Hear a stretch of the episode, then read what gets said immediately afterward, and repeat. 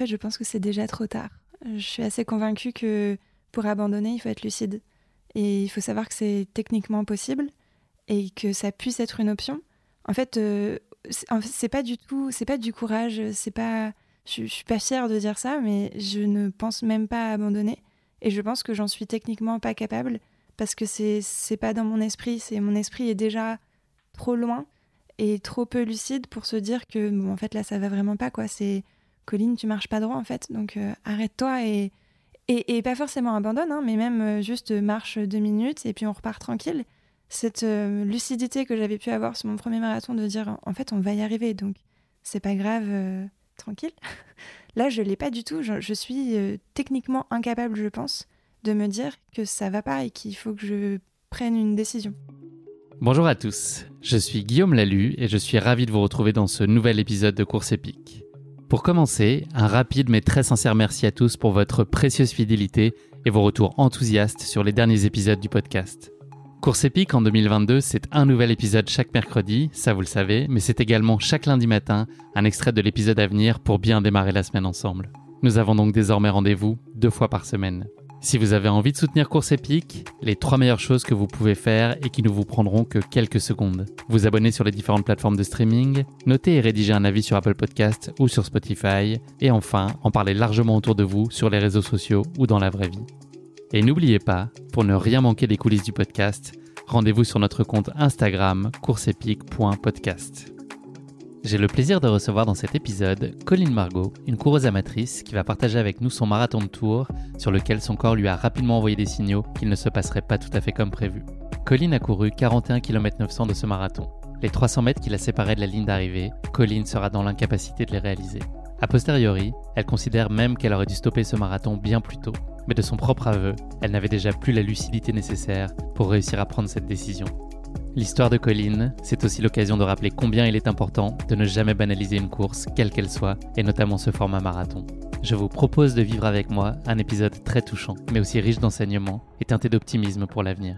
J'ai été très ému par nos échanges et par cette expérience profondément marquante de la vie de Colline. Mais je ne vous en dis pas plus. Colline va vous raconter tout ça bien mieux que moi. Bienvenue dans notre nouvel épisode de course épique, 41 km 900. Bonjour Colline, je suis ravi de te recevoir dans ce nouvel épisode de Course Épique. Nous enregistrons cet épisode le 31 janvier. Alors le 31 janvier est un jour heureux qui a vu naître il y a quelques années Justin Timberlake dans un autre registre Kinvey, mais qui est aussi particulièrement heureux pour moi parce qu'aujourd'hui c'est le dernier jour de mon dry January. Voilà, donc je suis euh, au bord du précipice, là je n'en peux plus, je compte les jours. Donc demain, enfin ou ce soir à minuit, c'est la libération. T'as déjà fait toi dry January?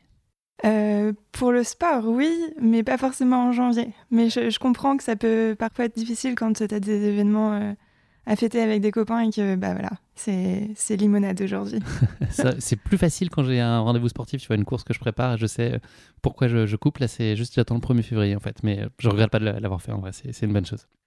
Avant qu'on évoque plus particulièrement euh, ton parcours sportif, est-ce que tu pourrais te présenter en quelques mots à nos auditeurs, Colline, s'il te plaît Oui, donc je m'appelle Colline, j'ai 25 ans, je suis consultante dans un grand cabinet de conseil et j'habite à Maison-Lafitte avec mon mari qui est quand même euh, une super ville euh, pour les sportifs parce que tu as la forêt, tu as, une piscine, euh, un stade, le, Vexin à portée de roue. Donc c'est vraiment.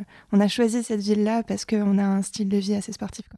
Est-ce que tu pourrais nous parler de tes premiers pas dans le sport lorsque tu étais enfant puis ado Est-ce que tu as baigné dans un environnement qui était très, très, pas très orienté sport déjà ou c'est des choses que tu as découvert plus tardivement? Alors, j'ai toujours fait du sport, mais peut-être un peu plus sous la contrainte.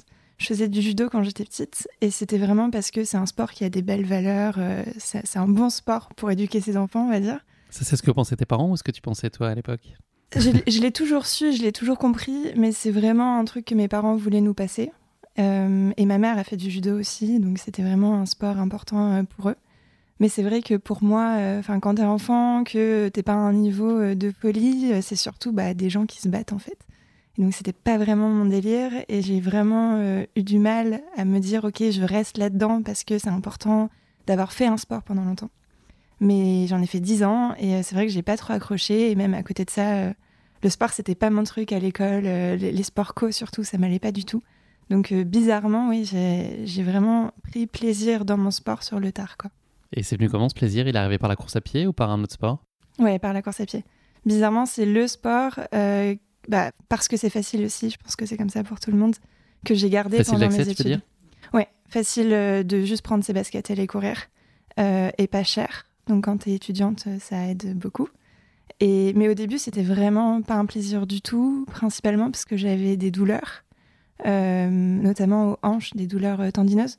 Donc c'est assez classique. Et puis quand on n'a pas une pratique très rigoureuse, euh, moi j'avais pas du tout entendu parler de choisir sa paire de chaussures correctement, tout ça. Donc euh, au début c'était un peu compliqué. Et puis ça a basculé en 2012 parce qu'on s'est inscrit avec ma famille à une, euh, course locale de la ville de Tours, les 10 km de Tours. Et, euh, et donc on s'était un peu entraîné. Et c'est à partir de là où ça a été un peu plus régulier. On a refait cette course plusieurs fois. Et ça a fini de basculer assez récemment en 2018 parce que j'ai préparé le marathon Niscan avec mon copain de l'époque qui est mon mari aujourd'hui. Et en fait, je me suis blessée pendant la préparation. En... On le faisait en binôme, donc c'était mon premier semi. Et je me suis blessée. Et donc, j'ai dû euh, me soigner euh, parce que c'était un TFL. Donc, j'ai pris des semelles, tout ça. Et ça a fini de résoudre mon problème de hanche. Et j'ai enfin pris plaisir à courir. D'abord parce que j'avais plus de douleur. Et ensuite parce que j'ai j'ai compris cette notion d'objectif. Et de me dire, OK, je me prépare bien pour réussir à la fin et pas me blesser et que ça se passe bien. Et donc, à partir de là, euh, depuis, je suis très régulière. Je cours toutes les semaines. Enfin, c'est bizarre à quel point ça a été une bascule vraiment du jour au lendemain. euh, et maintenant, c'est plaisant, quoi. Ce marathon Niscan, là, c'était, vous étiez à deux chacun, enfin, vous passiez le relais ou vous étiez tous les deux sur le marathon? C'est ça. on- Le principe, c'était de le faire ensemble et donc de se passer le relais au milieu. Puis finalement, donc, j'ai pas pu le faire. Mon mari est allé euh, avec un membre de sa famille. Et puis, je l'ai vraiment vécu comme euh, bah, un peu un échec, quoi. Euh, J'étais sur la course pour encourager. J'étais un peu dégoûtée de pas participer et je me suis dit, OK, je reviendrai. Mais sous-entendu, potentiellement sur la course en entier. Et c'était mon premier, euh, la première fois que j'évoquais pour moi-même l'idée, OK, peut-être que je peux faire un marathon. Et j'avais pas encore fait mon premier semi, quoi. Donc c'était vraiment un objectif en me disant, OK, un jour. Et finalement, je l'ai fait euh, directement l'année d'après, quoi. Est-ce que tu peux nous dire ce que représentait justement le marathon à, à tes yeux à ce moment-là? Est-ce qu'il y avait une dimension vraiment mythique et pour toi c'était un accomplissement de vie euh, essentiel? Oui. Et pour autant, je me suis tout de suite dit que je voulais pas en faire un et passer à autre chose. Je l'ai préparé en me disant, OK, je prépare mon premier, mais dans l'idée qu'il y en aurait d'autres derrière et que euh, j'avais entendu cette expression de monter sur marathon euh, après avoir fait plusieurs euh, distances. Et moi, c'était vraiment mon idée. Je voulais que le marathon devienne mon sport et donc monter sur marathon et, profiter à fond du premier parce que j'avais appris de mon expérience de préparer une course et que, pendant la prépa, peut-être que je m'étais un peu mis trop la pression. Et donc, euh, j'ai préparé ce premier marathon avec beaucoup de peur parce que je me disais potentiellement, j'y arrive pas. Mais aussi en me disant, OK, je le fais pour le finir, prendre plaisir et derrière, vouloir y retourner. Donc, euh, une préparation très rigoureuse. Et euh, pendant la course, une gestion en me disant, ça va être incroyable, quoi. Et puis, c'était incroyable parce que c'était en 2019, il y avait la tempête. sur la plage, marathon 95% je crois, en, en- enfin, sur la côte quoi, donc gros risque avec, euh, avec la tempête. Ils ont failli annuler, on est parti sous des trompes d'eau, euh, des éclairs, tout ça, donc vraiment incroyable. Et pour autant, à l'arrivée, grand soleil sur Cannes, euh, beaucoup de plaisir. Cette idée aussi de peut-être lâcher prise un peu à la fin, pas se poser la question du chrono. Enfin, incroyable quoi. Première expérience idéale sur marathon. Est-ce que tu t'es dit qu'il fallait que tu montes sur une autre course après ou le marathon était déjà en soi un très bel, un très bel objectif? Je te cache pas que c'est un truc que j'ai en tête, mais pour l'instant, je pense que j'ai encore beaucoup à, faire sur marathon. Euh, c'est peut-être un peu tôt encore. Mais oui, euh, en fait, il y a, la Saint-Élion qui me, travaille parce que c'est la première course dont j'ai appris l'existence. C'est la première fois que je- j'entendais parler de course à pied sur une course. Et donc, j'ai toujours ça en tête pour plus tard, mais clairement, c'est pas au programme euh, à court terme. Quoi. Et le trail sur des formats plus courts, est-ce que c'est une discipline que tu as déjà explorée? Oui, en famille, parce que c'est fun. Euh, pas du tout dans un état d'esprit euh, performance et pour l'instant pas avec trop de dénivelé.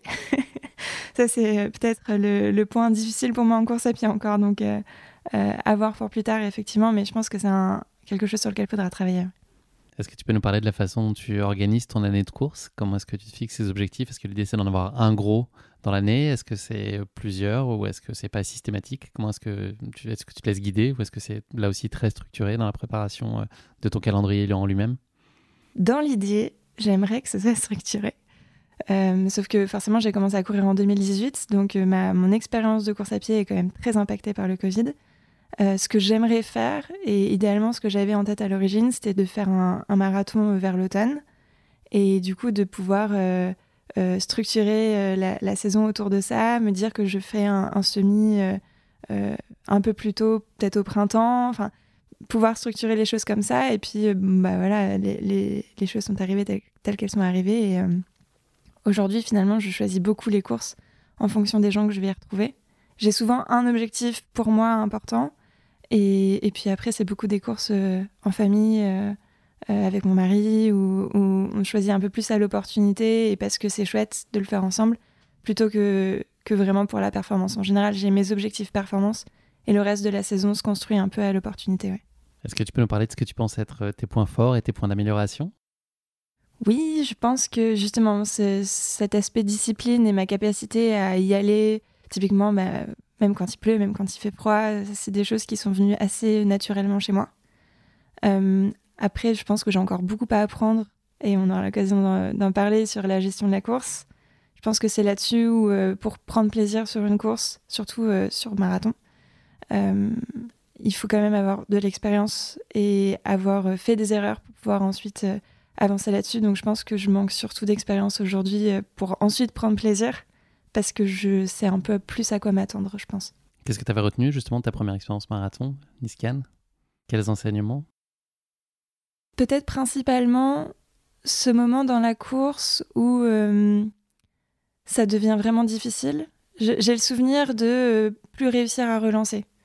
Euh, je m'étais fixé une allure un peu, c'était pour pouvoir théoriquement le finir en 4 heures. Et puis il y a eu un moment où j'arrivais plus à relancer pour garder cette allure-là.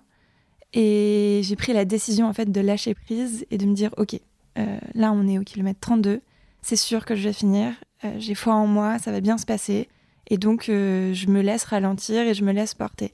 Et ça, finalement, c'est un, un, enseignement que j'aurais euh, dû peut-être retenir un peu plus pour la suite. L'idée de un peu moins se prendre la tête sur réussir mon objectif, tenir bon coûte que coûte, et plus prendre plaisir, prendre pour moi tout le paysage, les, les gens qu'il y a autour.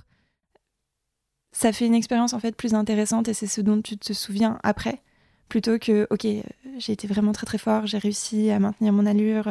Finalement, c'est moins ça que je retiens de ce marathon et c'est plus, c'était incroyable la météo de folie qu'on a eue, les gens que j'ai croisés. C'était plus euh, ce qui a fait cette expérience-là que, euh, oui, j'ai réussi à tenir mon allure pendant tant de kilomètres, tout ça. Est-ce que tu as su tout de suite que ce marathon en appellerait d'autres ou est-ce que tu as eu besoin de l'encaisser aussi en quelque sorte et de réfléchir à, l'idée de se reprojeter sur, sur un autre défi de cet ordre-là? Je savais déjà que c'était seulement le premier. Donc euh, théoriquement, je savais qu'il y en aurait d'autres. Mais c'est vrai que tout de suite après, je pense qu'on peut difficilement passer à côté des douleurs post-premier marathon. Donc euh, pendant quelques mois, ça a été compliqué de plus concrètement se projeter en disant ok, je vais en refaire un autre. En revanche, pour moi, c'est très symbolique aussi le choix d'une course. Donc, j'ai fait Nice parce que c'était la ville de mon mari. Et je savais déjà que je voulais faire Tours parce que c'était la ville de mes parents. Donc, sans savoir si ce serait forcément euh, à une date précise, je savais que euh, à court ou moyen terme, euh, je m'alignerais à Tours aussi. Est-ce que tu peux nous parler plus généralement de l'accomplissement que tu trouves dans la course à pied? Là, on a parlé de la compétition et de ce que peut apporter des défis relevés comme un, marathon. Ta sortie euh, du dimanche, euh, qu'est-ce qu'elle t'apporte et à quel point elle, euh, structure ta vie peut-être? Bizarrement, même si j'ai un niveau qui en reste encore vraiment très raisonnable, je cours pas pour le plaisir. C'est une question qu'on a pu me poser, plaisir versus performance. Et, bizarrement pour moi, malgré mon niveau, je suis vraiment là pour m'améliorer. Donc même ma sortie du dimanche, je la pense dans, le, au global sur ma, sur ma saison. Je réfléchis vraiment comment est-ce que je vais m'améliorer derrière. Donc je vais peut-être plus la faire sur un terrain adapté, tout ça. Je réfléchis vraiment comment est-ce que je m'améliore. Et après, euh, les séances vraiment chouettes aussi que je retiens et que je ferai même si j'avais pas de plan, même si j'avais pas de course à préparer, c'est vraiment les footings touristiques euh, en vacances, en famille, où tu découvres par la course à pied parce que finalement c'est fou la distance que tu peux parcourir avec juste tes jambes Et quand tu visites une ville, c'est, je pense que c'est les moments les plus plaisants en course à pied de découvrir un nouvel endroit en courant. Est-ce que tu penses qu'on peut imaginer euh, plaisir et performance euh, combinés? Parce que tu as l'air d'un peu distinguer les deux, presque de les opposer. Est-ce qu'on mm, peut imaginer quand même un accomplissement bah, pour toi dans la performance? Et donc pas un accomplissement dans le sens euh, plaisir Complètement. Je prends plaisir en fait à, m'améliorer de toute façon. Et c'est un enseignement de, chaque séance. Mais ce moment pendant ta séance qui peut être intense, qui peut être difficile, où tu prends plaisir à être une allure soutenue, en fait, je trouve du plaisir maintenant dans la difficulté, mais c'était pas du tout instinctif et ça a pris du temps. Et ça a pris du temps aussi de euh, un peu préparation mentale, de savoir se dire ok, à tel moment de ma séance, c'est vraiment dur, mais je sais que je suis capable, je sais que je vais y arriver et apprécier une allure soutenue à laquelle on est, où on sait que ça va pas durer très longtemps, donc on peut juste prendre plaisir de, se sentir performant dans son corps. quoi. C'est quelque chose que j'ai jamais eu euh, dans une autre dimension de ma vie, de dans ton corps, te sentir bien et savoir que tu es en train de réussir quelque chose. Donc ça, c'est, c'est, ma façon de prendre plaisir au fait d'être performante, en fait. Donc c'est la course à pied qui t'a révélé ça, en fait. C'est pas forcément quelque chose d'inné, mais c'est voilà, cette espèce d'accomplissement. C'est la, course à pied qui te l'a donné. Complètement. Et je pense qu'il y a beaucoup d'enseignements ensuite que tu peux rebasculer dans le reste de ta vie euh, et qui viennent de la course à pied à l'origine. Est-ce que tu peux nous parler de la place euh, bah, de la course à pied au quotidien aujourd'hui, euh, entre ta vie professionnelle, ta vie personnelle et, familiale? Comment est-ce que tout ça se glisse? Est-ce que c'est, fait partie de ton quotidien tout au long de l'année? Ou est-ce que tu as des périodes de, break comment, comment tout ça se, s'orchestre? Au quotidien, je prévois ma semaine d'abord pour la course à pied et ensuite je mets le reste dedans. Euh, ça peut paraître bizarre, mais en fait, je me suis rendu compte que euh, beaucoup de gens dans leur vie se disent Ok, j'ai pas le temps, et que si tu commences par là, et si tu en fais ta priorité numéro une, les autres éléments de ta vie qui sont de facto des priorités, bah finalement, ils vont prendre leur place parce qu'ils sont un peu obligés de prendre leur place. Tu vois, je sais que je, je, travaille beaucoup euh, dans ma semaine, donc je sais que ça, ça va prendre sa place de toute façon et programmer ma séance en me disant en fait c'est obligatoire de telle heure à telle heure je vais courir et en faire la priorité numéro une, bah ça m'empêche pas ensuite de me donner sur le reste euh, de ma vie. Puis j'ai la chance du coup d'avoir un mari euh, sportif, ce qui me permet à la fois de peut-être prendre le même créneau euh, que lui et, de me caler comme ça. Donc c'est une opportunité qui se crée toute seule de courir ensemble ou d'avoir quelqu'un qui a fait à manger après ma séance le soir et, c'est quelque chose qui nous permet tous les deux de nous entraîner régulièrement, de savoir qu'on peut compter l'un sur l'autre. Euh. Donc ça structure ma semaine. Et puis pour l'année, euh, c'est, je pense que je, prends naturellement des périodes de break après les gros objectifs. Donc c'est aussi l'occasion de prendre plaisir euh, en famille. Et les vacances aussi, on se retrouve tous globalement un peu de façon sportive aujourd'hui, même si c'est pas du tout axé performance là pour le coup. Merci beaucoup pour cette présentation, Colline. On va passer désormais à notre séquence de la basket chinoise, le portrait chinois version sportif. Grand classique. Donc, première question de cette basket chinoise. Si tu étais un personnage fictif, qui serais-tu et pourquoi? Euh, Je ne sais pas si c'est celui que je serais, mais celui qui m'inspire le plus, on va dire, c'est euh, Iron Man. j'ai un, un, petit. Bon, alors, parce que Robert Downey Je, je parce que c'est le dernier épisode consacré à Iron Man et j'ai fait une question qui pique sur Iron Man. Donc, euh, l'épisode n'est pas sorti, tu verras, il va sortir, je pense, juste avant toi. Parfait. Bref, pardon, je digresse. Je ne manquerai pas le rendez-vous. euh, ouais, c'est un personnage euh, que j'aime vraiment beaucoup euh, pour, pour la franchise Marvel, parce que c'est un super-héros, parce que c'est un humain normal, très très riche, mais normal aussi. Donc je trouve qu'il y a beaucoup à apprendre de ça, de voir que tu, tu peux bah, être juste une personne normale et puis travailler à te rendre meilleur et à devenir un super-héros. quoi. Je le trouve super inspirant. T'as une armure du même style ou pas? Tu cours avec? Oui, tout à fait. avec toute la technologie. Ça ne nuit pas trop à tes performances Non, non, je suis propulsée en fait, je triche un petit peu. 9900 km/h, c'est ce que j'ai appris en préparant la question qui pique de l'autre épisode. Ah, c'est fou.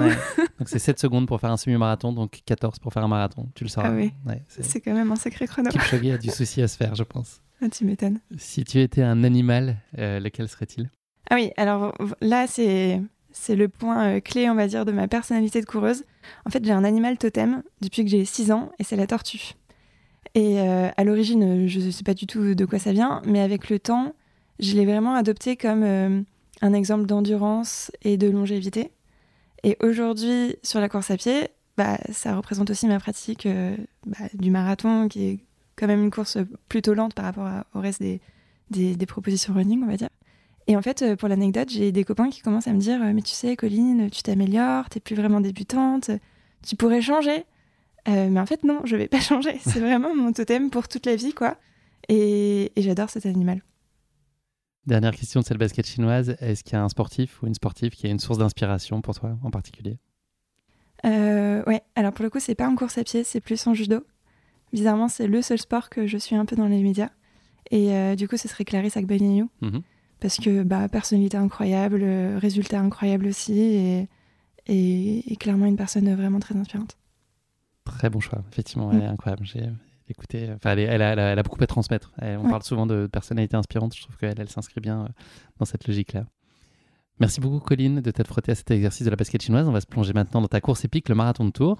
Quelques mots introductifs donc pour en planter le décor et donc notamment l'édition 2021 à laquelle tu as pris part à l'automne dernier. Le marathon de Tours labellisé FFA National propose un parcours roulant à la fois urbain, nature et culturel. N'hésite pas à m'interrompre hein, si je dis euh, des bêtises, si je sors de la route. Seul ou en duo, les coureurs sont amenés à parcourir ces 42,195 km à la découverte du patrimoine historique de Tours, de la majestueuse Loire à vélo et des bords de Cher. Les coureurs s'élancent de la place Anatole France sur le circuit en cœur de ville des 10 km de Tours, donc qui a été ta première course, tu nous en parlais tout à l'heure pour ensuite découvrir l'ancienne abbaye de Marmoutier, les bords de Loire et les quartiers du Vieux-Tour. Les participants poursuivent leur route sur le circuit de la Loire à vélo, en bord de Cher, en passant par Ballon-Miré, Savonnières, Saint-Génouf, soit 20 km de paysages visiblement plaisants qui surplombent la, rivière, avant un retour en ville par la Riche pour rejoindre la place de la Victoire.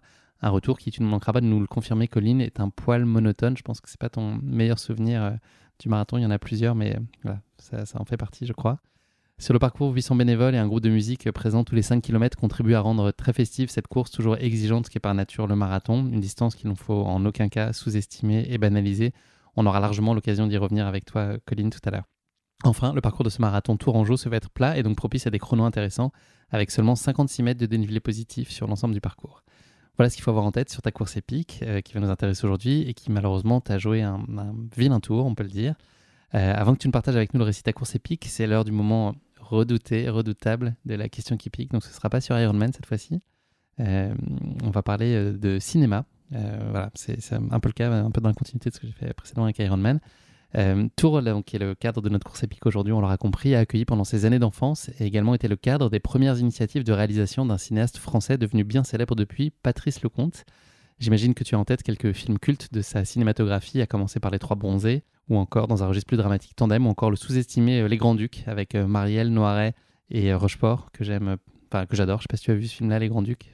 Pas du tout. il faut absolument regarder ce film qui est assez, assez méconnu. Et malheureusement, il reste plus un seul de ces trois acteurs géniaux aujourd'hui. mais par contre, Les Bronzés, t'es calé. Tu connais Je connais. Après, est-ce que je suis calé? Je ne sais pas. On va le savoir bientôt. donc voilà, euh, comme la saison s'y prête, on va s'intéresser plus particulièrement aujourd'hui au bronzé fond du ski. Première question donc de ce vrai faux, puisque c'est un vrai faux que je vais euh, aujourd'hui euh, te proposer pour cette question qui pique. Il y a une scène de dégustation de liqueur de crapaud dans le film. Est-ce que tu vois cette scène? Malheur. Oh non, ça remonte beaucoup trop. Pas du tout. Ah, je, vais, je vais te guider. T'as une chance sur deux après, c'est statistique. il y a une scène de dégustation de liqueur de crapaud quand ils sont dans un chalet. et c'est horrible, ça a l'air absolument euh, infâme ce qu'on leur fait boire. Et donc la scène a dû être reprise 20 fois en raison des fous rires de l'équipe technique pendant qu'ils dégustent cette liqueur euh, ignoble. Est-ce que ça te paraît plausible? Euh, Honnêtement, oui. Surtout vu l'équipe, je les vois bien avoir du mal à tourner la scène. Effectivement, le chef-op était pris de fou rire incessant à chaque fois qu'il devait cadrer les visages penauds, notamment de Gérard Junior et Michel Blanc. Et en fait, les acteurs, ils ont avoué après s'être un peu brûlé la bouche durant le tournage, parce que dans cette scène, visiblement, c'était de la vraie liqueur. Donc je pense qu'au bout de 20 prises, ça ne devait pas être très joli. voilà. Bah écoute, tu vois, ça se passe bien. bonne réponse. N'est-ce pas? Ta mémoire, t'as pas trop joué de tout. Deuxième question de ce vrai faux. Il y a une scène culte, une autre dans ce film-là, enfin il y en a plein. la scène du planté de bâton. je pense que tu la vois. Ma question, c'est est-ce que c'est un, bâton de trail qui s'amuse à planter ou est-ce que c'est un bâton de ski? Il n'y a pas de piège. Bah, ils font du ski. Ça me surprendrait qu'ils soient allés chercher un bâton de trail.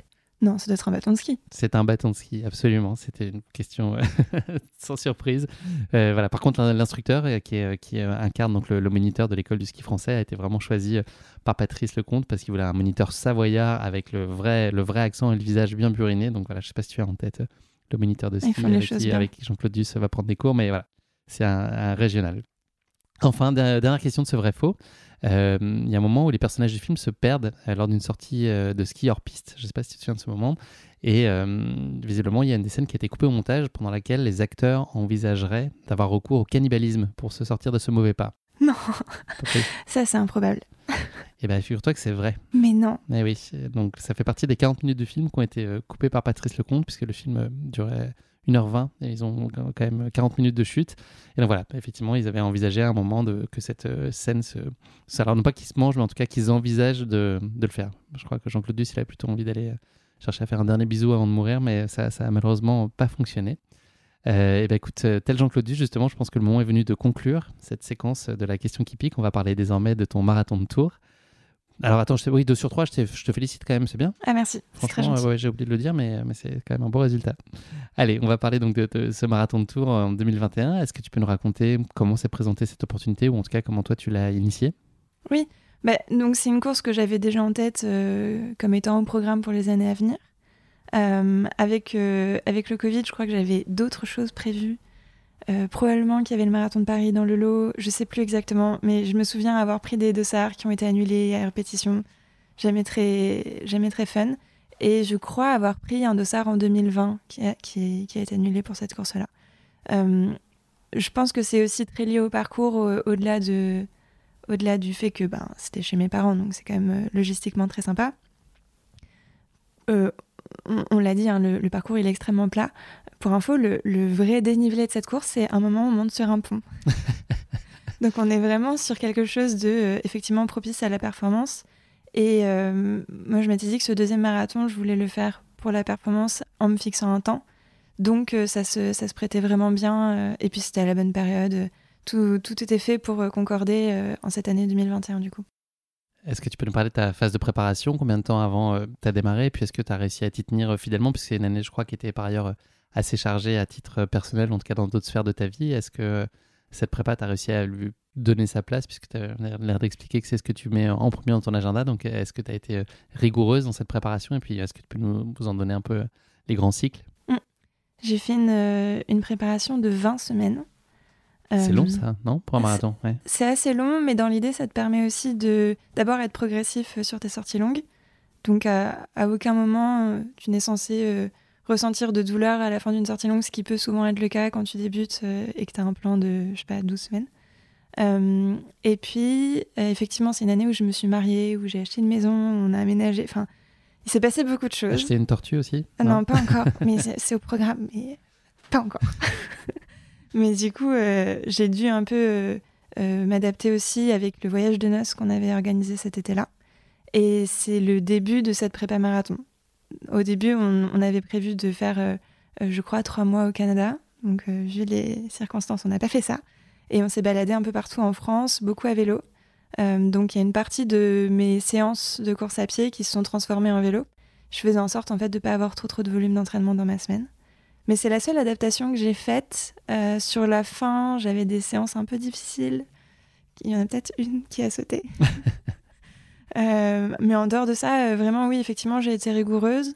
Euh, a posteriori, je dirais que je me suis sentie fatiguée, mais j'en avais pas forcément conscience pendant. Et c'est un peu un risque aussi de pas se rendre compte quand on fait trop. et là, c'était vraiment très lié à ce que je faisais en dehors de la course à pied, parce que pour le coup, le programme, il était bien calibré. Il était fait pour que je réussisse, et aujourd'hui encore, je pense que effectivement, j'étais capable de, de, faire ce qui était prévu par ce plan. L'objectif de temps, c'était quoi de ce programme? C'était 3h45. Euh, et alors, 3h45, c'était ce que je m'étais dit. Je crois que l'allure, c'est 5h18. C'est un truc très précis où tu sais euh, ce que tu es censé faire. Je suis en plein dedans, un plan à 3h45 là. Bah, je me dévoile, mais 12 semaines. Donc effectivement, là, j'ai eu une grosse semaine la semaine dernière, je suis au bout de ma vie là. Après, c'est une question d'expérience de, beaucoup. Moi, moi j'avais fait du cours euh, avec le Covid, tout ça, pour tenir dans l'heure impartie.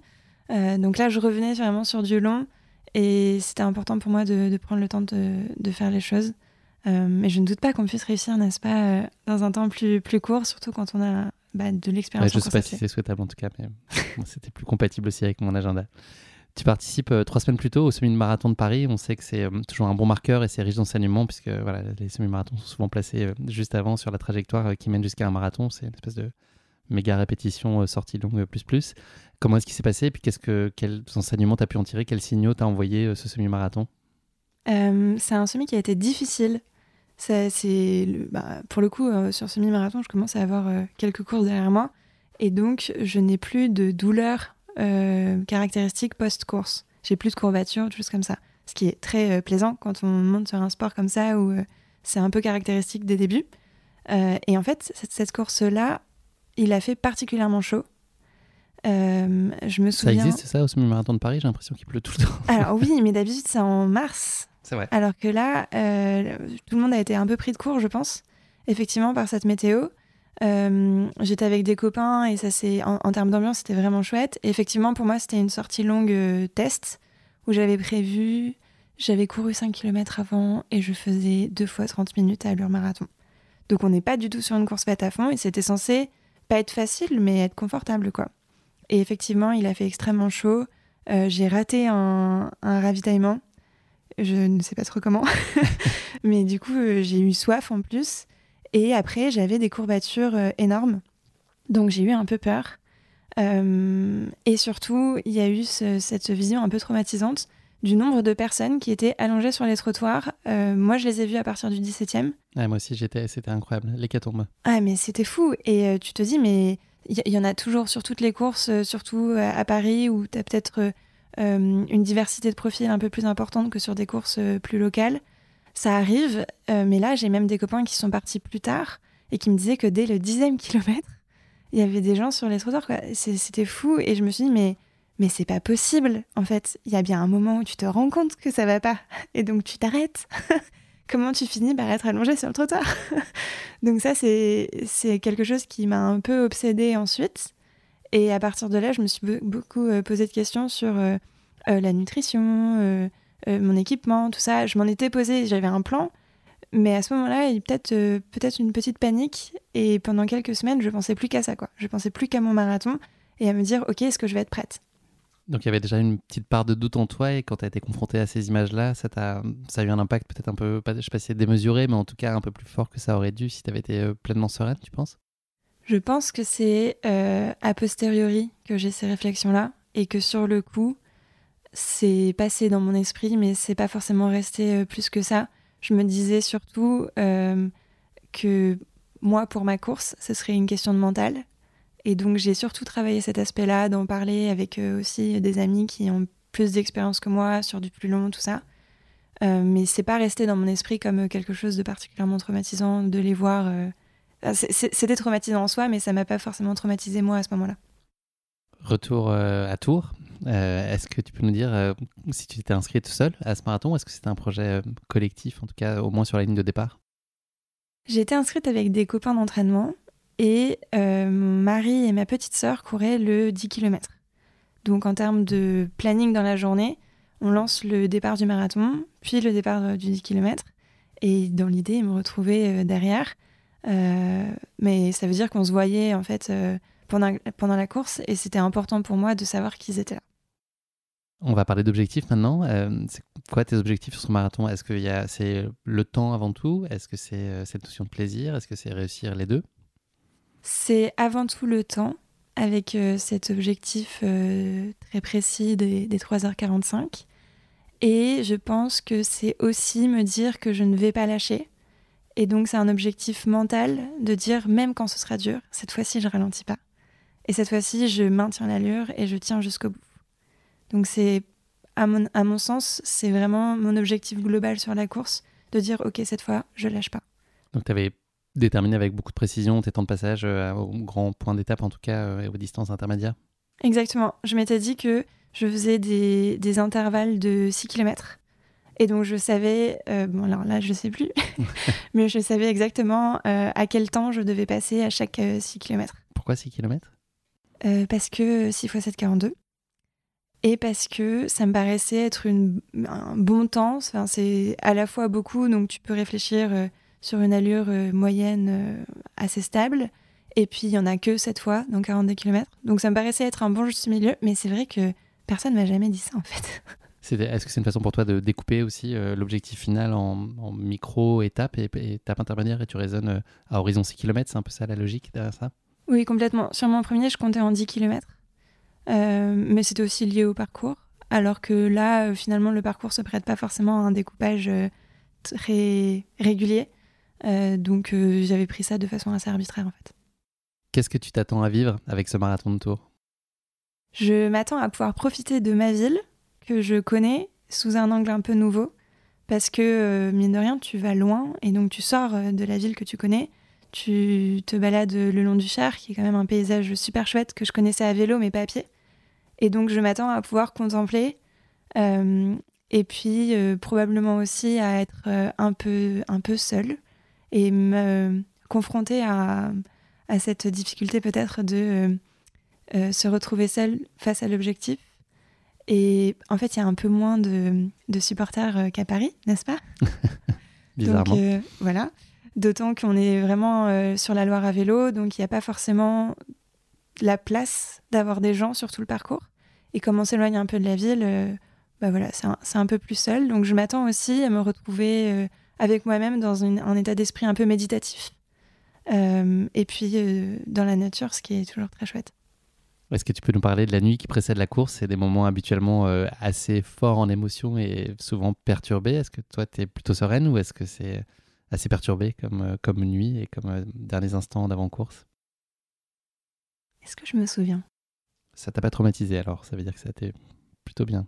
Ce dont je me souviens surtout, c'est le fait d'avoir été très stressée pendant plusieurs semaines et que d'un coup, ça, ça ait disparu euh, je suis allée chercher mon dossard et finalement, je, devais être un peu sûre de moi et me dire non mais en fait j'en ai déjà fait un, ça va bien se passer.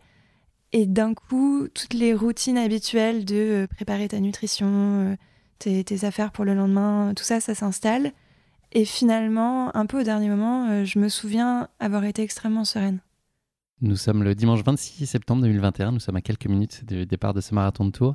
Quel est ton état d'esprit sur la ligne de départ? Comment est-ce que tu te sens? Et puis, est-ce qu'il y a quelque chose que tu appréhendes malgré tout euh, Si tu parles de sérénité, est-ce que, est que malgré tout, il y a quelque chose qui t'occupe un peu l'esprit? Oui, non, sur la ligne de départ, le stress revient. c'est sûr que quand, euh, quand euh, on se retrouve avec, bah, là, en l'occurrence, mon mari, ma petite sœur, et puis quelques copains qui étaient dans le coin, j'ai pris conscience du fait qu'on était très peu nombreux, parce qu'on est 700 sur le départ du marathon. Et je pense que les départs avaient été aussi un peu euh, échelonné. Euh, donc on a un tout petit groupe autour euh, du, du meneur d'allure des 3h45. Et je prends conscience du fait que, ben, en fait, dès le début, on, va être un petit peu tous seuls finalement et qu'il n'y aura pas un espèce d'énorme troupeau comme sur les grosses courses parisiennes dont j'ai l'habitude. donc ça, c'est un peu, un peu stressant, mais aussi rassurant de me dire, ok, on est directement dans la course, quoi. C'est, c'est pas, euh, on risque un peu moins l'euphorie du début. À quoi ressemble la météo à ce moment-là? C'est parfait. Honnêtement, euh, on a eu beaucoup de chance. Beau et frais? Oui, et, c'est toujours un peu le risque quand tu prépares un marathon pendant des semaines de te dire bon, on fait quoi si, euh, si comme sur mon premier marathon, il y a une tempête, le truc que tu peux pas prévoir. Là, c'était idéal. Le départ est donné. Est-ce que tu peux nous parler des dix premiers kilomètres de ta course et puis quels premiers signaux tu ressens de la part de ton corps? Comment est-ce que tu vis cette première heure de course, on va dire? Comme, euh, comme tu l'as dit tout à l'heure, c'est un parcours que je connais bien parce que c'est le parcours des 10 km de tour. Donc je suis en confiance. Et je m'étais dit que je commencerais, euh, j'avais travaillé, on va dire, euh, de, de foulée pour pouvoir passer de l'une à l'autre au besoin. Et je, je, pars avec une foulée assez légère, forcément trop vite, mais ça. le classique. Parce que c'est un peu habituel. Euh, et, euh, et, je suis contente en fait de, de partir euh, tranquillement avec mon petit groupe de, de, gens qui visent tous le même objectif que moi. Au, au cinquième kilomètre, on n'est pas loin de l'abbaye de Marmoutier et on a ce premier ravitaillement où je réalise qu'il va y avoir un problème parce que le meneur d'allure s'arrête pour boire. et, et, je me rends compte en fait que l'eau est donnée dans des verres extrêmement grands que je suis pas capable de tenir avec une seule main. Donc je suis un peu obligée de m'arrêter. Et moi, je m'étais dit, bon, bah, je prends un verre et je pars en courant. Et c'est pas du tout possible, quoi. Donc tu t'arrêtes au moins euh, peut-être 30 secondes. Et le meneur d'allure dit, hop, on y retourne et on le suit et on repart. Et ça, je me suis pas dit sur le coup, ok, c'est une catastrophe. Mais je me suis dit, on a un problème là. Il faut que j'arrive à ne pas m'arrêter. Parce que euh, sinon, comment je fais pour tenir mon objectif? Et juste après ça, il y a le fameux pont où euh, on a tout le dénivelé, Gros de la dénivelé, tu sors les bâtons. ouais. C'est ça. Et en fait, dès ce moment-là, je me sens pas facile. Donc ça, c'est une toute petite inquiétude de me dire non mais on est au tout début du marathon, c'est une blague, c'est pas possible. Euh, et puis on passe le dixième kilomètre, nouveau ravitaillement, nouvelle incapacité à le prendre en courant. Euh, mais pour l'instant, euh, quelque part, je me dis bon, c'est pas tout à fait normal, mais je me pose pas plus de questions que ça. T'es pas dans l'analyse, en tout cas, tu arrives à en tout cas pas te focaliser sur ça et à essayer quand même de profiter ou en tout cas de, de rester concentré et pas te laisser envahir par le doute. Exactement, je prends un peu plus de distance et je me dis bon mais c'est un marathon quoi, donc normal. Au 18e kilomètre, tu es encore euh, dans les temps que tu t'étais fixé, euh, mais la situation se corse un petit peu après, puisque euh, aux environs du 25e kilomètre, on te retrouve titubante. Est-ce que tu peux nous expliquer ce qui est en train de se passer? Est-ce que toi, tu, tu as l'impression que es, à ce moment-là, tu es en train de perdre le fil de ta course? Oui, en fait, on a à partir du 15e kilomètre, les ravitaillements sont plus que, que tous les 2,5 km. Donc tu as l'occasion tout le temps de boire de l'eau et moi j'ai très soif tout le temps. Et on a toujours cette situation où à chaque ravitaillement, on s'arrête entièrement, le meneur d'allure qui repart plus ou moins en même temps que moi, Euh, mais je commence à avoir cette petite euh, pression de me dire il faut pas que je le lâche quoi. Et il y a même euh, un ravitaillement où euh, euh, le meneur d'allure s'arrête et va aux toilettes. Donc tu te dis mais c'est fou quand même comment c'est possible, on perd pas mal de temps. Et je réalise petit à petit que euh, avec ma technique des 6 km là, bah finalement je cours mes 6 km beaucoup plus rapidement que prévu puisque je m'arrête complètement au, ravi- au ravitaillement. Donc je me fatigue plus vite. Et arrivé au 25e kilomètre, euh, c'est anormalement dur par rapport à mon expérience de me dire ok au semi euh, tu te sens normalement encore bien. Et je vois des paillettes un peu partout. Et à partir de là, à chaque ravitaillement, j'ai euh, une demi-seconde pour me tenir droite. Et les gens, des... les bénévoles qui tiennent les stands, euh, s'en inquiètent un peu et me disent Madame, ça va bien? Euh, Donc je réalise que ça se voit aussi de l'extérieur. Quoi. Je me sens pas bien et ça se voit. Mais c'est principalement. euh, je me sens déboussolée plus qu'autre chose. J'ai pas vraiment de douleur physique. Quelques, voilà, typiquement douleur de hanche qui revient un petit peu, les pieds un peu fatigués. Mais c'est pas dans mon corps, c'est autre chose. Et c'est ce qui me fait peur, en fait, de pas comprendre euh, pourquoi est-ce que ça va pas et pourquoi est-ce que c'est pas facile.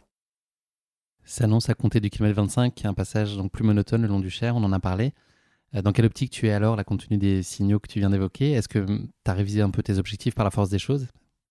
Pas du tout. On lâche rien. Pas du tout. On lâche rien. On était venu pour ne rien lâcher, donc on lâche pas. Et euh, je garde un peu en tête cette idée que bon, c'est bon, c'est pas un 10 km en fait, c'est un marathon. C'est normal que ce soit dur. Mais je sais pas à quel point c'est normal. Et je me dis, euh, on a dit qu'on lâchait pas, donc je continue euh, à regarder ma montre et à rester à l'allure. Sauf qu'à partir de ce moment-là, à partir du, je crois, euh, 24e, je suis déjà plus dans l'allure et je perds du temps à chaque, à chaque intervalle. Donc c'est frustrant parce que je me rends compte petit à petit que je suis en train de pas tenir mon objectif du tout. Et euh, effectivement, c'est extrêmement monotone. Euh, on se retrouve dans des endroits où il y a tellement personne et où je suis tellement toute seule que quand je passe devant des, euh, des supporters, je les encourage à nous encourager. parce que voilà, c'est mentalement, c'est difficile de, de passer dans ces endroits où bah, il n'y a, y a personne du tout. quoi. À quoi tu t'accroches justement? Qu'est-ce qui te fait tenir, hormis ces interactions, là, ces sollicitations avec les, le peu de public qu'il y a sur les- le côté? C'est quoi ton, ton idée phare pour te dire qu'il ne faut pas lâcher?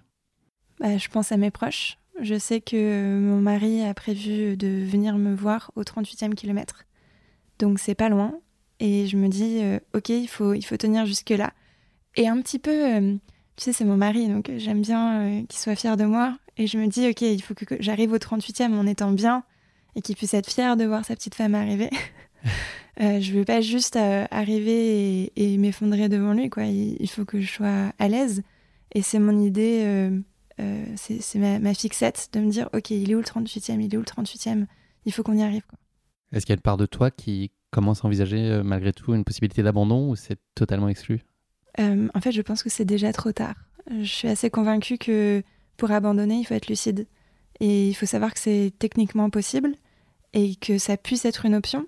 En fait euh, c'est pas du tout c'est pas du courage c'est pas je, je suis pas fière de dire ça mais je ne pense même pas à abandonner et je pense que j'en suis techniquement pas capable parce que c'est c'est pas dans mon esprit c'est mon esprit est déjà trop loin et trop peu lucide pour se dire que bon, en fait là ça va vraiment pas quoi. C'est Colline, tu marches pas droit en fait, donc euh, arrête-toi et, et, pas forcément abandonne, hein, mais même euh, juste marche deux minutes et puis on repart tranquille.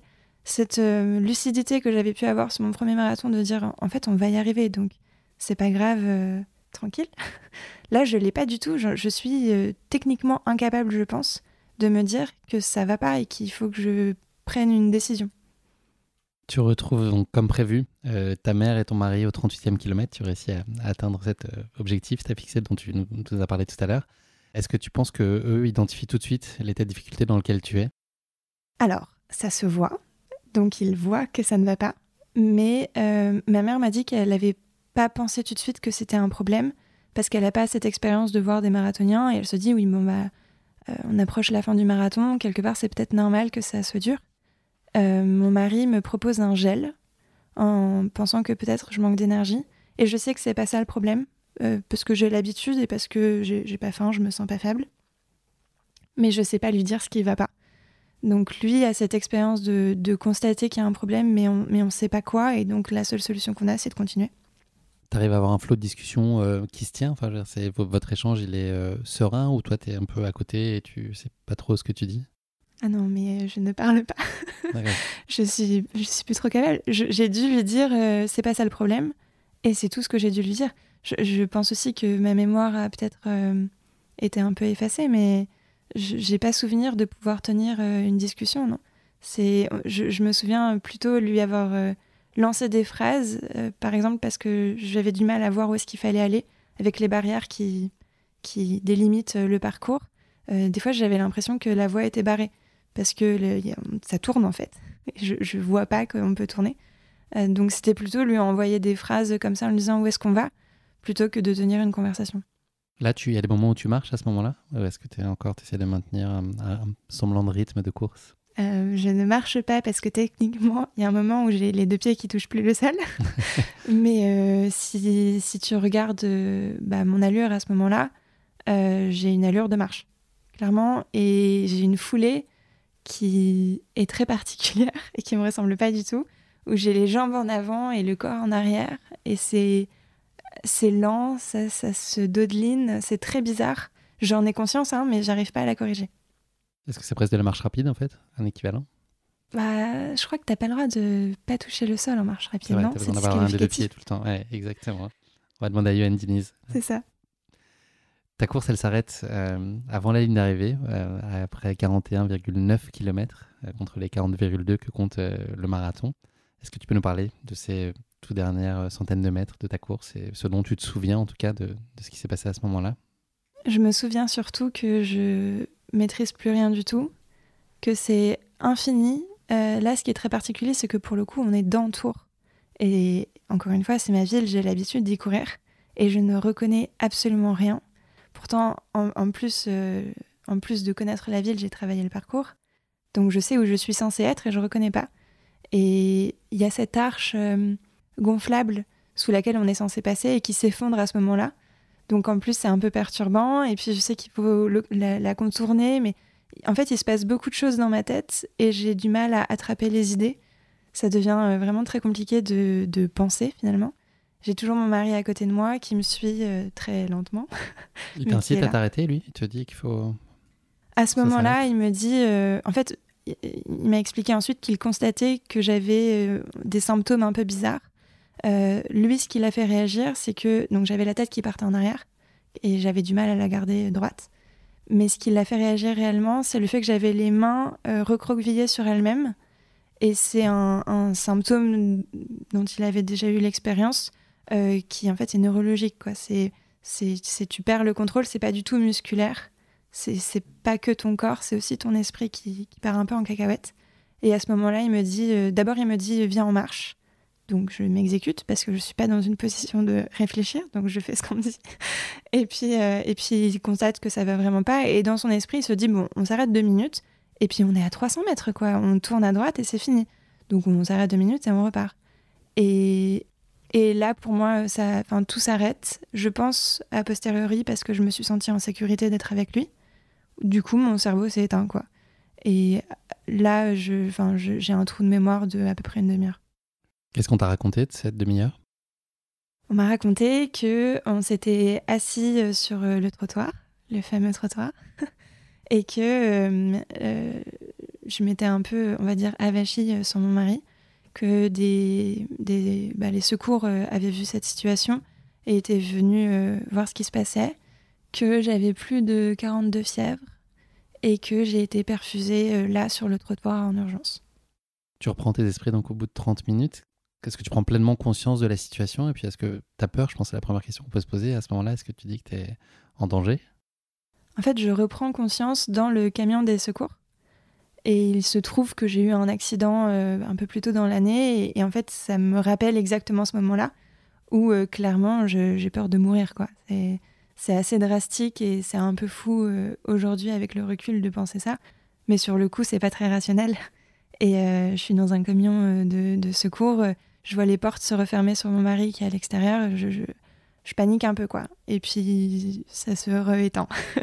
je, je, repère, euh, je sais pas si je perds conscience, mais en tout cas, j'ai à nouveau plus de souvenirs, jusqu'à ce qu'on on, m'emmène dans la tente des secours, où là, je reprends doucement mes esprits. Quel a été le diagnostic qu'ont posé euh, les médecins qui t'ont euh, observé à ce moment-là? Qu'est-ce qu'ils te racontent de ce qui se passe? On m'a dit que j'avais une déshydratation et une hyperthermie. Donc hyperthermie, ça veut juste dire que j'ai de la fièvre et que mon corps n'arrive pas à se réguler pour, euh, pour refroidir. Et une déshydratation, bah, ça devrait euh, sous-entendre que j'ai pas assez bu, alors qu'à chaque ravitaillement, tous les 2,5 km, j'ai bu énormément d'eau. quoi. Donc sur le coup, je comprends pas du tout comment c'est possible. Euh, au total, je crois qu'ils m'ont mis 2,5 litres d'eau salée dans le sang. Donc c'est absolument énorme. Et en fait, ma compréhension, c'est que euh, je me suis déshydratée malgré l'eau que je buvais, probablement euh, parce que j'étais épuisée, euh, parce que justement je courais trop vite entre les ravitaillements, probablement aussi parce que je buvais de l'eau claire, et c'est quelque chose qui n'est pas toujours recommandé sur des efforts comme ça où on transpire beaucoup et où il faut apporter des minéraux. En fait, il y, y, a plein de raisons différentes, plein de petites choses qui peuvent peut-être expliquer que je me sois retrouvée dans cette situation. Mais toujours est-il qu'à la fin, c'est pas tant un problème du corps. Euh, euh, en fait, ce qui, qui m'a éteinte, c'est vraiment euh, le cerveau qui, en, en, cas de déshydratation, ben, se dessèche un petit peu. C'est assez imagé, mais dans l'idée, c'est ça c'est ton cerveau qui se rétracte et qui, du coup, fonctionne beaucoup moins bien. Et ça explique à la fois les, les, mouvements pas très naturels, ce qu'on ce qu'on pouvait voir de mes yeux qui apparemment regardaient pas droit, euh, les mains dont je parlais, la posture, la tête, bon, tout ça. Et puis le fait euh, de perdre un peu la mémoire et euh, sur le coup de plus être capable de répondre aux questions qu'on me pose. L'hyperthermie, elle est liée à, ton, à ta déshydratation C'est vraiment deux symptômes, enfin deux choses distinctes? Alors je ne sais pas exactement parce que c'est des choses que je maîtrise pas trop, mais de ma compréhension, c'est possible effectivement que j'ai pas réussi à me refroidir. Le fait de boire, ça, ça, participe aussi à te refroidir pendant un effort et euh, que ça n'a pas fonctionné. quoi. J'insiste sur le fait, comme on l'a dit, la météo elle est parfaite. Hein. Il fait pas particulièrement chaud et euh, c'est pas une euh, c'est pas un paramètre important comme typiquement sur le sémi de Paris dont on parlait. Là, effectivement, il avait fait chaud. À Tours, ça va. Hein. C'était pas ça le problème. Au bout de combien de temps ton état de santé redevient un tant soit peu rassurant Et puis est-ce que les médecins étaient prêts à te libérer à ce moment-là ou est-ce qu'ils avaient envie de te garder un peu sous surveillance parce que la situation était encore un peu précaire et instable? Euh, j'ai passé deux heures sous cette tente. Et ces deux heures à justement euh, à monitorer le fait que, ça, que mon esprit revienne. Donc c'est beaucoup de questions du genre euh, comment s'appelle votre mari? Et je sais que... En fait, je connais son nom, mais il me paraît très bizarre alors que c'est mon mari quand même. et puis j'ai une amie qui nous, qui nous appelle et je sais pas qui c'est, alors que bah, c'est mon amie. Il y a des choses assez peu rationnelles comme ça. Je sais pas dire mon adresse par exemple. Donc c'est des choses qui reviennent petit à petit et qui euh, ça rassure en fait les soignants de voir que ces choses-là reviennent. Mais de temps en temps, il y a des trucs bizarres du genre euh, j'ai mal aux jambes euh, d'un coup comme ça où j'arrive pas à les bouger et ça ça leur fait très peur parce que bah, une fois qu'on parle de neurones, c'est possible qu'il y ait des, des, membres qui répondent plus. ça, ça les inquiète. Et de temps en temps, tout le monde s'excite. On passe de tout va bien, madame, à oh là là, il faut enlever vos chaussures. Donc, c'est des petits moments de panique. Euh, mais finalement, au bout de deux heures, quand euh, tout le reste de la course a été nettoyé, euh, ils hésitent à, se dire est-ce qu'il faut l'emmener à l'hôpital? Et puis, un peu sans que j'arrive à l'expliquer, d'un coup, ça va mieux. Et je pense que ça y est, mon corps a fini de, se réparer. Et bah, on se lève et on part. Donc, ils te laissent partir Ils sont OK pour ça Ils me laissent partir en me disant euh, bah, attention à la suite, attention à ce que vous allez manger, reposez-vous bien. mais, euh, mais pas de, de contre-indications importantes et pas surtout de, on va dire, de suivi médical. Au moment où tu réalises que tu n'as pas pu aller au bout de ce marathon, est-ce qu'il y a de la place dans ton esprit pour la moindre déception à cet instant? La seule chose qui compte, c'est juste que tu sois vivante, alors que la situation aurait pu mal tourner, en tout cas, quelle que soit la, conséquence, mais en tout cas, aurait pu évoluer de façon euh, bien pire. C'est ça qui compte Ou est-ce qu'il y a une part de regret à cet instant-là?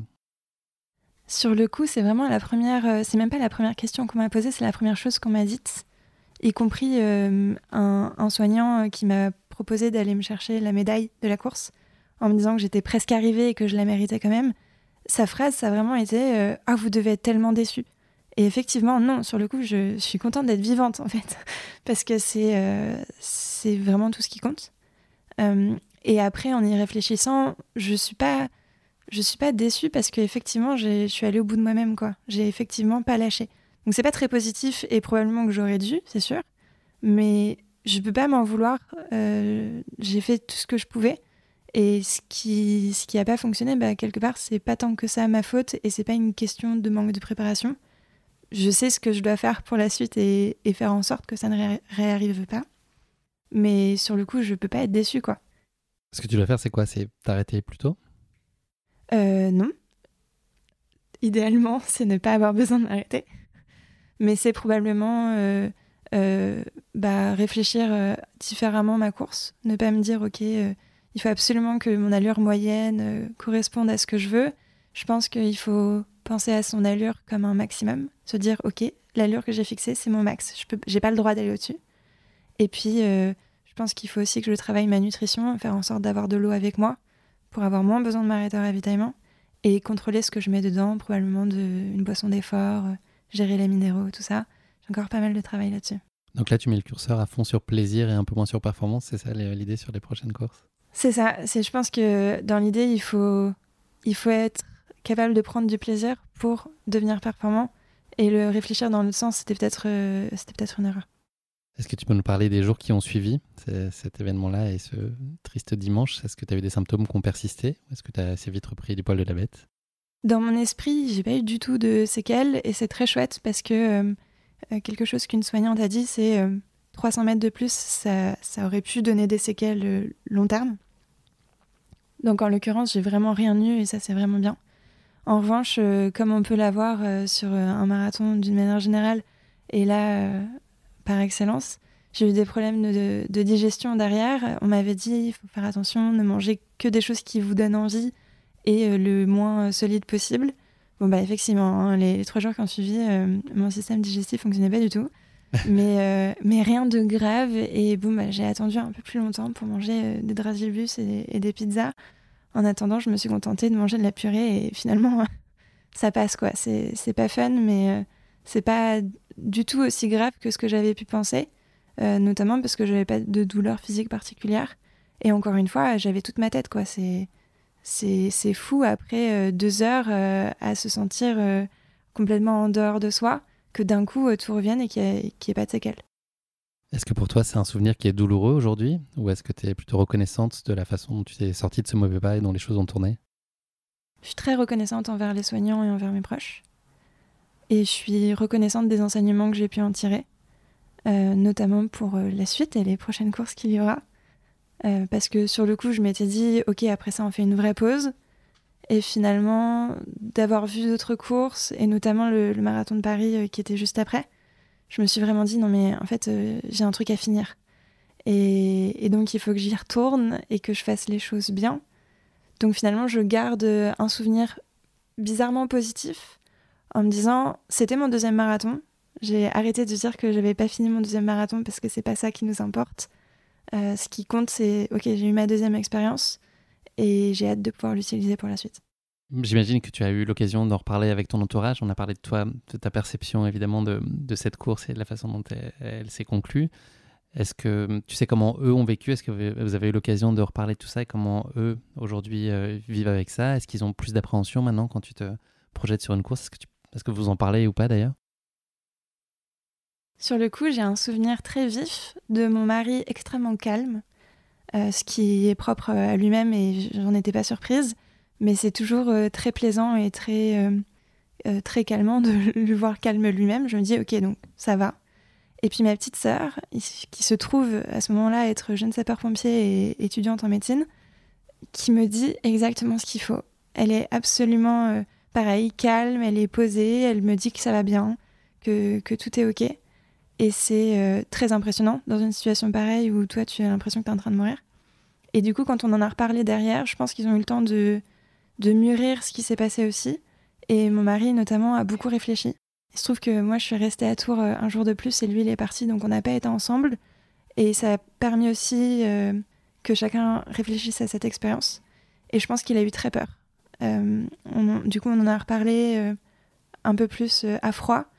Et, il s'est dit qu'il aurait dû comprendre et il aurait dû m'arrêter. et j'espère aussi, du coup, moi-même être capable d'arrêter un marathonien, même à 300 mètres de l'arrivée, si les 300 mètres en question peuvent lui coûter trop cher, quoi. C'est dur de se dire ça. Et ça a été d'autant plus dur pour ma mère parce qu'elle s'est dit, mais en fait, euh, moi, j'étais, enfin, j'avais pas forcément compris que ça allait vraiment pas. Euh, c'est elle qui filme les derniers instants de, course. Et c'est, amusant parce que dans cette vidéo, on l'entend dire Allez, Colline, bravo, euh, continue. Alors que je suis en train de m'effondrer, quoi. Donc, ce, détachement, cette différence, en fait, sur le coup, je le comprends pas trop. Mais derrière, je réalise qu'elle a aussi très peur. Et effectivement, elle veut être là pour, euh, pour la suite de, de mes projets. Et, euh, et elle n'est pas tout à fait rassurée. elle pensait que du coup, je m'arrêterais euh, d'un coup et que j'arrêterais de courir. quoi. Donc se dire, non, mais en fait, elle y retourne, je pense que c'est aussi un peu inquiétant. Pour avoir vu la vidéo, effectivement, c'est aussi très, très impressionnant, là, quelques centaines de mètres de l'arrivée à la toute fin. C'est hyper spectaculaire et un peu angoissant, faut le dire. Un peu. Hein. Est-ce qu'il y a une image que tu retiens aujourd'hui de cette course? Je crois que j'ai pas d'autre image que justement le, le, visage de mes proches. Euh, et en fait, c'est dommage parce que j'étais venue aussi pour les paysages, mais euh, j'étais pas forcément suffisamment lucide pour les apprécier. Et du coup, ce que je retiens, c'est surtout le, le, visage des soignants et de mes proches euh, à la toute fin, quoi. J'aurais aimé pouvoir retenir la ligne d'arrivée, n'est-ce pas? Parce que du coup, je l'ai même pas vue. mais mais l'image la plus importante, c'est vraiment ça, c'est vraiment euh, les gens qui sont là pour moi alors que moi, je j'ai plus rien à donner. quoi. Je pense que tous nos auditeurs tireront euh, eux-mêmes euh, des conclusions de ce que tu as raconté, mais est-ce que tu as malgré tout toi un message sur lequel tu veux appuyer, insister? Je pense que quand on se lance sur marathon, que ce soit pour le faire une fois comme un défi un peu fou, lancer le 31 décembre avec un peu trop de champagne, ou que ce soit bah, comme je voulais le faire moi, un peu sérieusement, en se disant ok, c'est un, vrai objectif et, je veux le faire bien.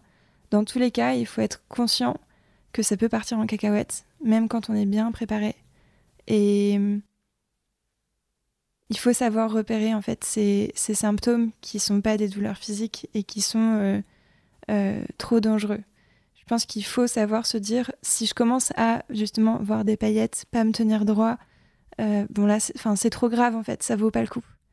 Et même, alors même que pour moi c'est important justement d'être performant, je pense qu'il y a des limites à ça et que tant pis pour les 20 semaines de préparation extrêmement rigoureuse. Tant pis, là, c'est plus grave que ça et ça vaut le coup de au moins faire une pause, au moins se poser la question et, ensuite euh, voir et éventuellement terminer un peu plus tranquillement, quoi. Mais sur le coup, euh, je, voudrais insister sur le fait que même si on se croit prêt, même si on se dit oui, euh, je vais tout donner et je vais faire moins de 3 heures sur mon premier marathon, peut-être qu'il faut être un peu humble envers euh, la distance reine et, se dire que tout peut arriver.